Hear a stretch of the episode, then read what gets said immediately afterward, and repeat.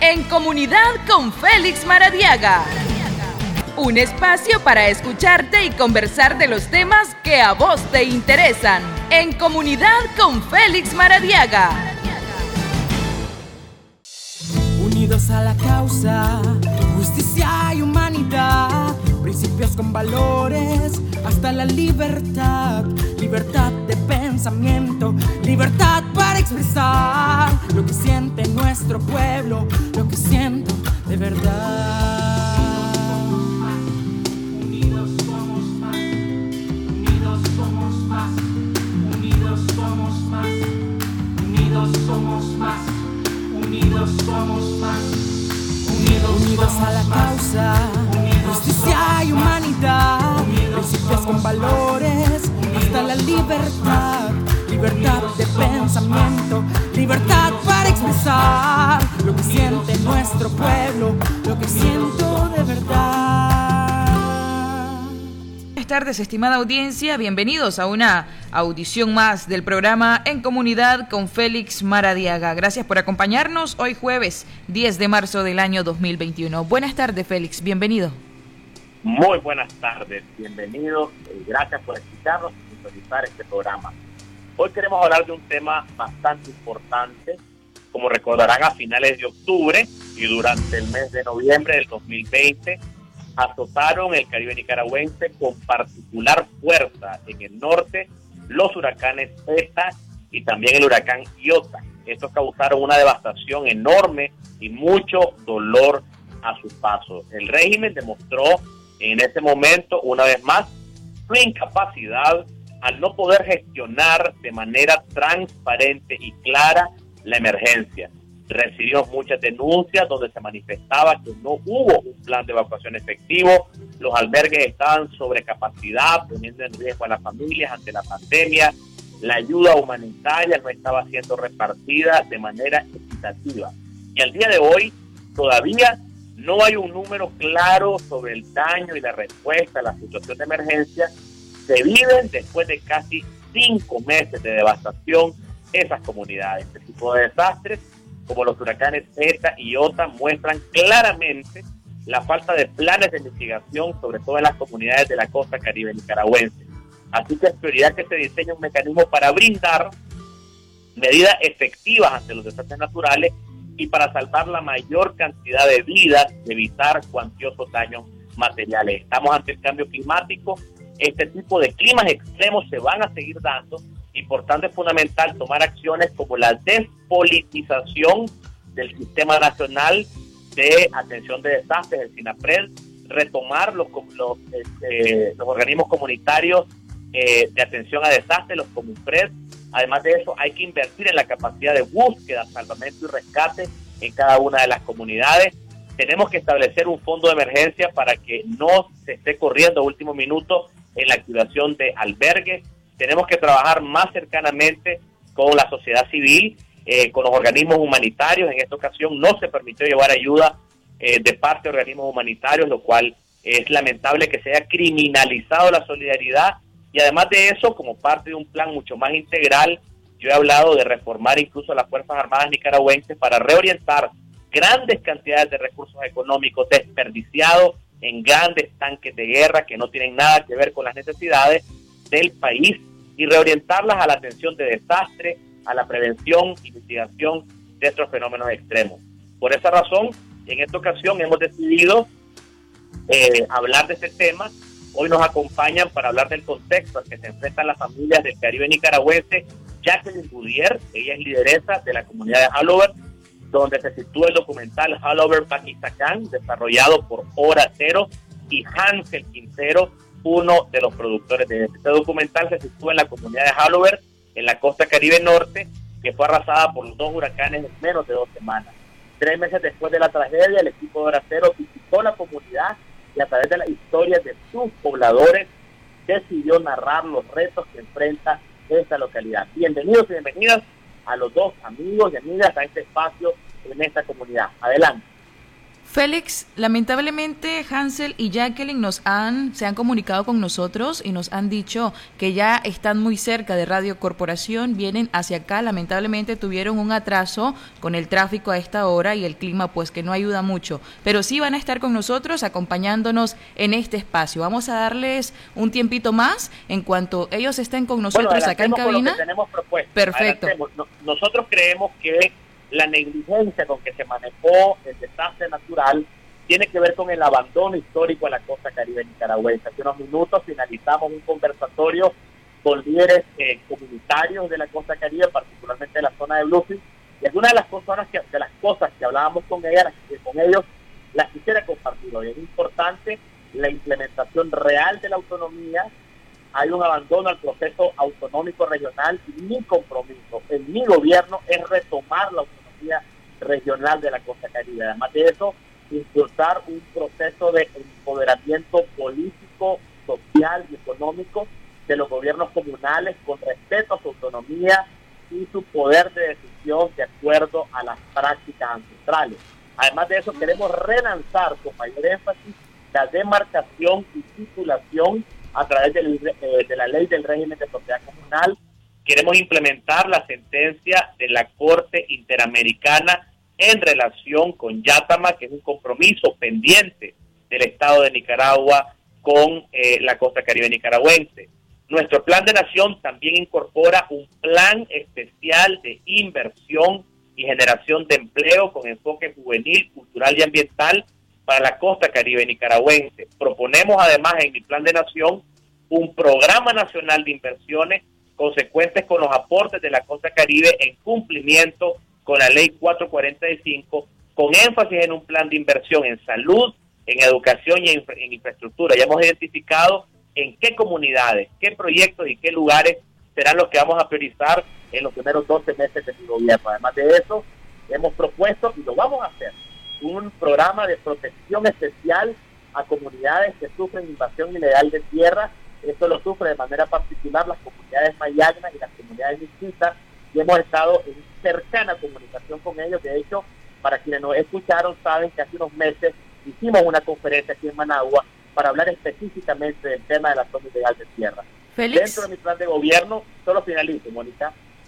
Además de eso, vamos a incorporar a los, a los liderazgos legítimos de la costa caribe en las distintas estructuras de poder del país, establecer políticas de protección del patrimonio ambiental de la costa caribe nicaragüense con énfasis en el cambio climático.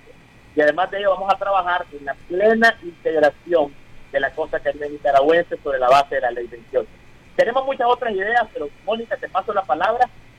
Ya están con nosotros acá en cabina Jacqueline y Hansel. Bienvenidos. Bienvenido Jacqueline, este, Hansel, también tenemos el gusto de darles ahora a ustedes la palabra para que pongan este documental.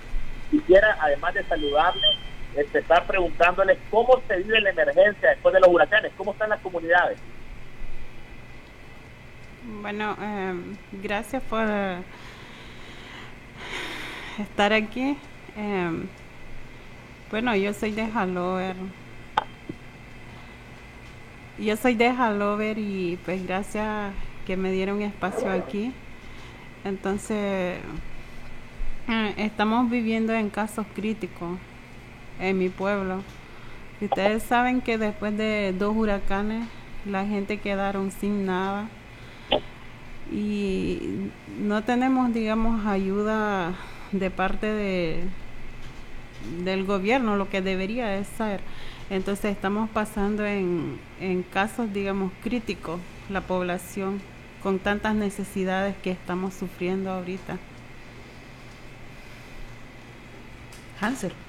Gracias por, por, la invitación también y por el espacio para presentar el documental que hicimos desde Hora Cero eh, sobre la comunidad de Halover. Bueno, nos preguntamos en noviembre del año pasado, después de que dos huracanes categoría 4 y 5 ¿qué debería hacer, digamos, una plataforma joven de, investigación e incidencia que utilice los medios de comunicación para, para poder incidir, digamos, en la cultura política de Nicaragua?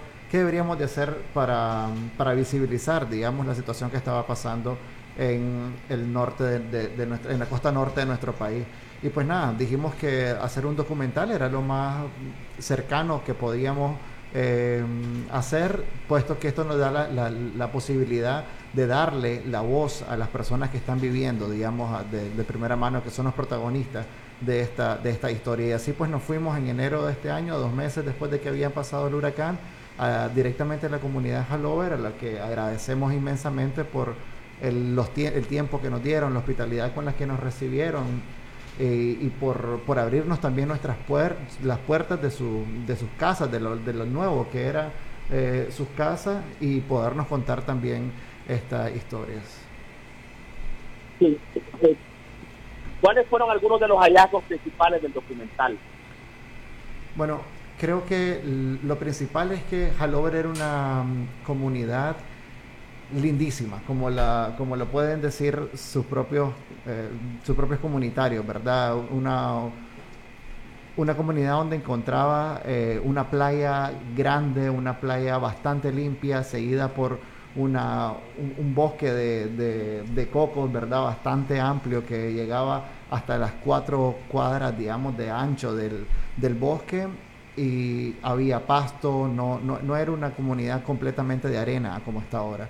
Luego, Halover está completamente destruido, Félix. O sea, destrucción, pero como que nunca hubo una, una infraestructura, digamos, en, dentro de la comunidad. No hay palos de cocos, no hay playa, no hay, hay hoyos gigantes en arena donde el huracán arrancó los, las palmeras, los palos de cocos, los otros palos que habían. Y bueno, ya que yo creo que puede contar una historia muy impresionante que no la, la, retomamos en el documental, pero que ella fue una de las primeras, que ella fue la primera mujer en llegar en una panga de exploración a ver cómo estaba la comunidad y cómo fue lo que encontraron. Adelante, Jacqueline, te queremos escuchar. Bueno, como decía el compañero Hansel, Aloha era una comunidad bella. Al frente estaba el mar, atrás está una gran laguna, habían varios palos de coco, manglares, habían arena, todo eran bonito. Pero al pasar dos huracanes se lo llevó todo. Em, primero el huracán ETA cuando afectó todavía quedaron algunas casas, palos de coco, los materiales, pero con el huracán Iota se lo llevó todo. Se hizo, digamos, se partió en dos partes, se hizo una barra y llevaron todos los palos de coco, las casas, los materiales, quedó en ruina, destrucción total, en nada. Jacqueline, si vos pudieras dirigirte a las, a las autoridades, pero sobre todo a las nuevas autoridades que vendrán en un cambio democrático, ¿cuáles serían las principales demandas de tu comunidad? Bueno, yo pediría que, que nos ayuden cómo salir adelante Em, que no, principalmente que nos visiten, que lleguen en la comunidad a ver cómo está la situación, em, trabajar a mano con la comunidad, tener mucha comunicación con los comunitarios, así em, los comunitarios brindar sus problemas, sus necesidades. Entonces es importante visitar en la comunidad, en el lugar. Yo diría eso. Claro. Jacqueline, ¿dónde podemos ver el documental? Bueno, Ansel puede contestar esa. Sí. Adelante, Ansel. Ahorita el documental se está presentando en el Instituto de Historia eh, de Nicaragua y Centroamérica de la UCA, en el INCA. Eh, tenemos tandas a las 3 y a las 4 de la tarde completamente gratis. Se pueden eh, inscribir, digamos, para tener una confirmación de su participación en, nuestra página web www.horacero.org. Ahí pueden buscar eh, la pestaña que, dice Baikisakan, que es el nombre del documental, que en misquito significa separados. Por esto que estaba contando Jackie de la barra que separó la comunidad en dos. Eh, son dos tandas. Tenemos todavía jueves y viernes posibilidad de, recibir a personas para ver este documental. Luego vamos a tenerlo en línea desde el día viernes a las 7 de la tarde. Viernes 12 a las 7 de la tarde se estrena por Facebook Live en la plataforma de Hora Cero. Muchas gracias, Ángel. Mónica, si tenemos alguna llamada, las podemos hacer eh, pasar. hoy vamos a estar dedicando estos minutos eh, a la atención de desastres eh, naturales y cambio climático, pero particularmente con énfasis en la costa caribe nicaragüense. Si hay alguna llamada, la tomamos. Mientras tanto, Ángel, yo te preguntaría, ¿tenemos llamada, Mónica? Tenemos una llamada telefónica desde hace rato, vamos a ver si todavía continúa en línea. Adelante, buenas tardes. Buenas tardes. yo quisiera preguntarle al doctor Maradiaga qué haría en los primeros 100 días, ahora que esta gente de la, nuestra costa atlántica y en nuestra región norte y sur están siendo abatidos, socavados y menguados en su calidad de vida en los primeros en los primeros 100 días de que él sea presidente quisiera que me, que me diera una respuesta porque no me iba a referir a ese tema, eh, me iba a referir al tema que también a ellos los atañe, que el mayor narcotraficante de madera de esos lados, pues ya todos sabemos que es el Humberto Campbell, pues verdad. Pero yo quisiera, señor presidente, saber cómo y de qué manera inmediatamente las autoridades de SINAPRED nuevas que usted va a presidir, cuáles serían las, las, las primeras acciones a tomar para solventar los problemas de toda nuestra gente de la costa. Muchas gracias. Muchas gracias. Efectivamente, la ley 337 le otorga facultades ejecutivas al presidente de la República en materia de emergencia que le permitirían tomar medidas urgentes para reorientar el gasto público hacia medidas de, reconstrucción. Recordemos que en la ley se establece que hay medidas antes, durante y después de un desastre. En el después del desastre se pueden establecer rehabilitación no solamente los menos 100 días, se puede hacer incluso de manera mucho más rápida de gasto público ineficiente para establecer programas más acelerados de reconstrucción.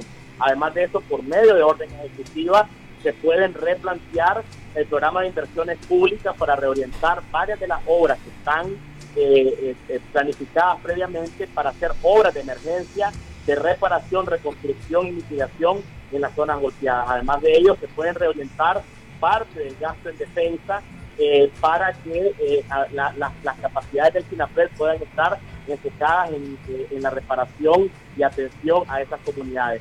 Otras acciones que se pueden implementar es el acceso a los fondos especiales de seguridad alimentaria de la FAO, fondos especiales también con OPTA, que es un organismo internacional especializado en atención de desastres, y además de ello también se puede establecer un programa de eh, estímulo rápido y de emergencia de eh, cultivos para asegurar eh, la seguridad alimentaria de las comunidades que han sido dramáticamente afectadas. Son solamente algunas de las propuestas que tenemos, pero yo quisiera también escuchar, aprovechar tu pregunta, que agradezco, para que sea en la voz de nuestros invitados, ¿verdad, Jacqueline? Este, también te quiero pasar la palabra si vos tenés algunas reflexiones desde la comunidad. ¿Me puede repetir, por favor? Sí, ¿qué, otra, qué, otras acciones urgentes crees que necesita tu comunidad eh, después del desastre? ¿Cuáles son algunas de las necesidades urgentes en este momento? Bueno, eh, como le decía, la comunidad necesita de todo. Sabe que después de un desastre natural nosotros quedamos sin nada, sin techo, sin comida, sin materiales, todo. Pero por el momento lo que nos urge más eh, son los víveres, agua, alimentos y materiales para trabajar. Porque ustedes saben que en la zona de nosotros, nosotros sobrevivimos de pesca. Y como perdemos todos los materiales para trabajar y sostener, no tenemos ahorita los materiales. Y así la gente no puede trabajar. Entonces son los principales necesidades que tenemos la, la comunidad. Muchas gracias, Jacqueline. Si no tenemos eh, una llamada, yo tengo una pregunta para Hansen. Hansen, ¿qué podemos hacer desde el Pacífico nosotros, de mayor, desde la perspectiva de la solidaridad, para darle mayor solidaridad a estas comunidades? En tu experiencia interactuando con esas comunidades, ¿qué podemos hacer para potenciar la solidaridad? Yo creo, Félix, que principalmente, aparte de todo el tema económico y humanitario, ¿verdad? Que es bastante urgente eh, poder canalizar las ayudas que lleguen directamente hacia la comunidad. creo que hay un tema importante también de, denuncia y de reconocimiento de que son años de exclusión y de olvido que tiene esta zona de, nuestro país, que pues paradójicamente significa más del 50% del territorio y que no tienen ni comparado, ¿verdad? El, del, del gasto presupuestario. Además, Creo que es importante que podamos desde el Pacífico también poder exigir el respeto a la ley de autonomía y a la autodeterminación de los pueblos indígenas y de las comunidades que están tanto en el litoral como todo en la costa caribe. Creo que más, más de estas cosas es muy importante que podamos iniciar una reflexión, que, que este documental y que este programa y todos los temas que podamos tener sobre la costa caribe nos lleven a una reflexión profunda sobre una nueva Nicaragua que es multilingüe, multicultural y plurinacional, que no es una Nicaragua de lagos y volcanes únicamente, que representa solo el sector del Pacífico y el centro, sino es una Nicaragua mestiza, es una Nicaragua negra, es una Nicaragua afro, es una Nicaragua también que tiene distintas eh, conformaciones. Eh, nacionales también para, para poderse entender como una nueva nación. Creo que es importante que empecemos a hacer esa reflexión y sin hacer esa reflexión desde el Pacífico no vamos a poder entender todo lo que han vivido históricamente nuestros hermanos y hermanas de la, de la costa caribe. Creo que tu reflexión lo dice todo, no podemos continuar con un estado de espaldas al Caribe, de espaldas a las zonas más alejadas del país, alejadas desde la perspectiva managuacéntrica. Obviamente es fundamental que un nuevo gobierno tenga esa visión eh, multiétnica, eh, esa visión de integración social que has mencionado. Mónica, ¿tenemos alguna llamada? Sí, tenemos llamadas telefónicas. Adelante, buenas tardes. Aló, buenas tardes. Sí, adelante, le escuchamos. Sí, una pregunta para el señor Maradiaga. Ayer este, me tocó viajar en un taxi y miré cómo el pobre taxero lo agarró un policía y le había quitado la licencia.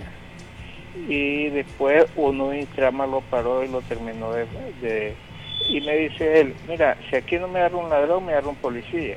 Si no me agarra el policía, me agarra el trama. Y por último voy a caer a la gasolinera donde me termina de, robar el, el, dictador. Entonces, ¿qué se puede hacer en un próximo gobierno con esa gasolina porque el, sector taxi es uno de los más sufridos porque con costo ganan para un día y después los termina de robar la policía o trama o la gasolinera. Gracias por su participación. Atendemos otra comunicación. Adelante, buenas tardes. Bueno, se nos ha caído esa llamada telefónica. ¿Tenemos otra? Se nos ha caído la llamada. Adelante, Félix. Sí, respondo brevemente porque quisiera darle la palabra de despedida, ya sea a Hansel o a. Tenemos que terminar con la mafia del petróleo, con la mafia de la gasolina, que naturalmente es una de las empresas que engorda la billetera del régimen, con una policía insensible al dolor del pueblo y que funciona únicamente para extorsionar a la población. Es una mafia la que está en el poder y las mafias actúan como carteles. Mi compromiso en mi gobierno es tener instituciones que realmente velen por el interés del pueblo. Y naturalmente el tema de la policía, el tema de la corrupción va a ser un elemento fundamental. Eh, sé que tenemos pocos minutos y quisiera darle esta plataforma. Nos escuchan en todo el país, nos escuchan también fuera de Nicaragua. Quisiera escuchar voces como la de Jacqueline o la de Hansel. Paso la palabra.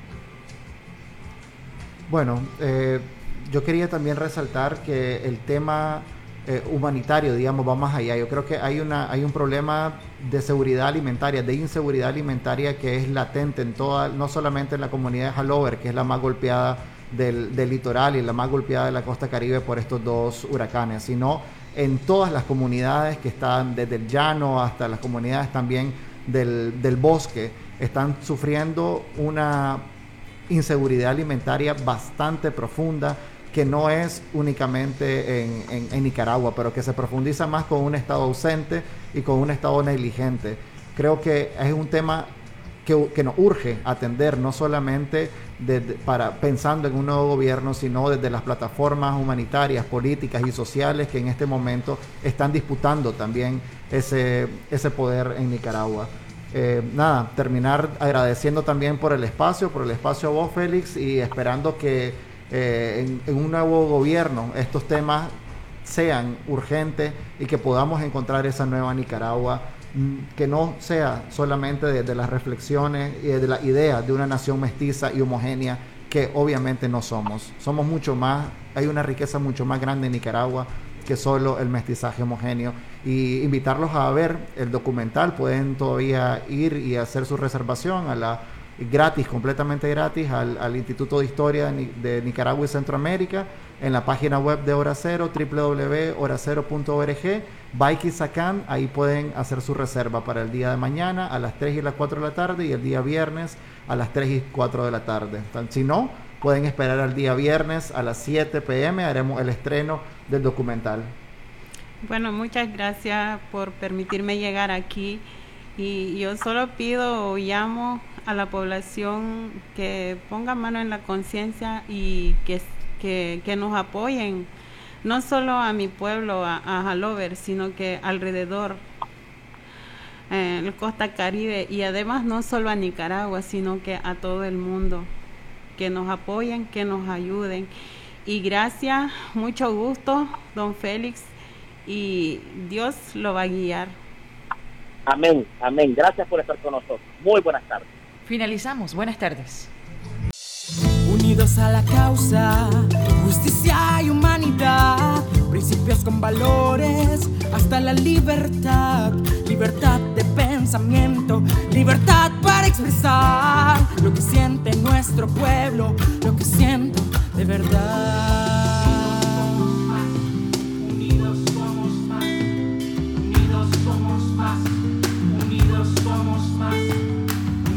Somos más, unidos somos más, unidos, a la causa, justicia y humanidad, principios con valores, hasta la libertad, libertad de pensamiento, libertad para expresar lo que siente nuestro pueblo, lo que siento de verdad.